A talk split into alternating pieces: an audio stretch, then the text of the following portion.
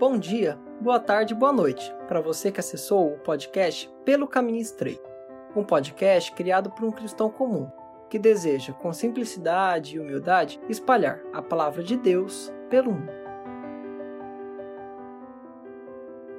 Esse é o programa Breves Reflexões, um programa semanal onde reflito sobre um pequeno texto da Bíblia que possa servir de inspiração para uma leitura ou para um devocional. Espero que gostem.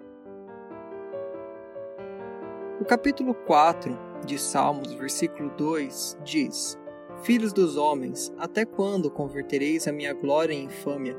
Até quando amareis a vaidade e buscareis a mentira? Diante disso, podemos fazer uma comparação entre as honras que são devidas ao Rei, com as recebidas efetivamente por Jesus em sua paixão. Essa rejeição que os judeus tiveram de seu Messias já tinha sido profetizada desde Adão, quando diz que a semente da serpente feriria o calcanhar da semente da mulher, tomando forma com os escritos do profeta Isaías em Isaías 53, que mostra o sofrimento do Messias. Jesus deveria ter recebido uma grande procissão honrosa, com seus servos lhe dando súplicas, elogios, aclamações mas recebeu de seu povo xingamentos, ditos irônicos e provocações. Deveria ter recebido vinho delicioso, feito das melhores uvas, das melhores vides, do melhor sabor e honra, mas recebeu o cálice da ira de Deus, que ele mesmo orou pedindo que, se fosse possível, não passasse sobre ele. E na cruz lhe deram vinagre com fel em uma esponja. É assim que recebemos com hospitalidade um rei? Imagina o verdadeiro rei.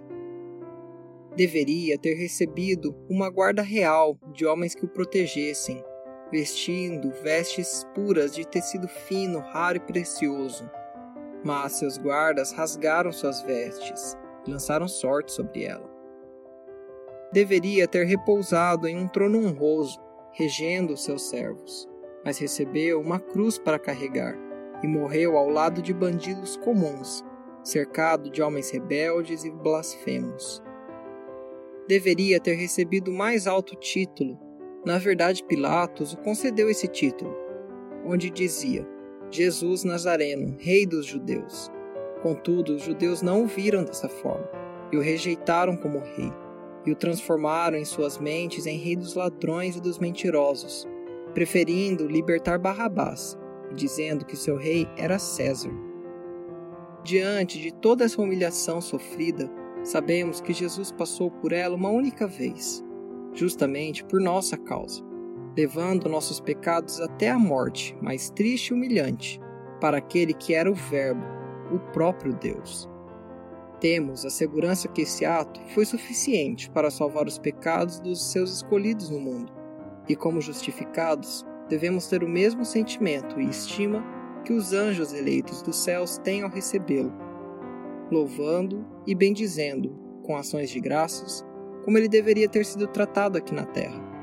Não para que revertamos nossa condição de pecadores, mas porque já tivemos essa mudança em nossa vida. Obrigado por ter assistido ao podcast Pelo Caminho Estreito. Até a próxima!